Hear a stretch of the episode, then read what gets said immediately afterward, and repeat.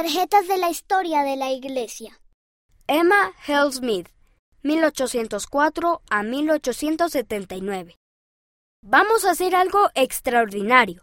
Minutas de la Sociedad de Socorro Femenina de Nauvoo, 17 de marzo de 1842. Emma se casó con José Smith y lo acompañó al Cerro Comora a obtener las planchas. Cuando José tradujo las planchas, ella fue la primera que ayudó a escribir las palabras. Dios la llamó para que hiciera un himnario para la iglesia. Ella fue la primera presidenta de la Sociedad de Socorro. José Smith, 1805 a 1844.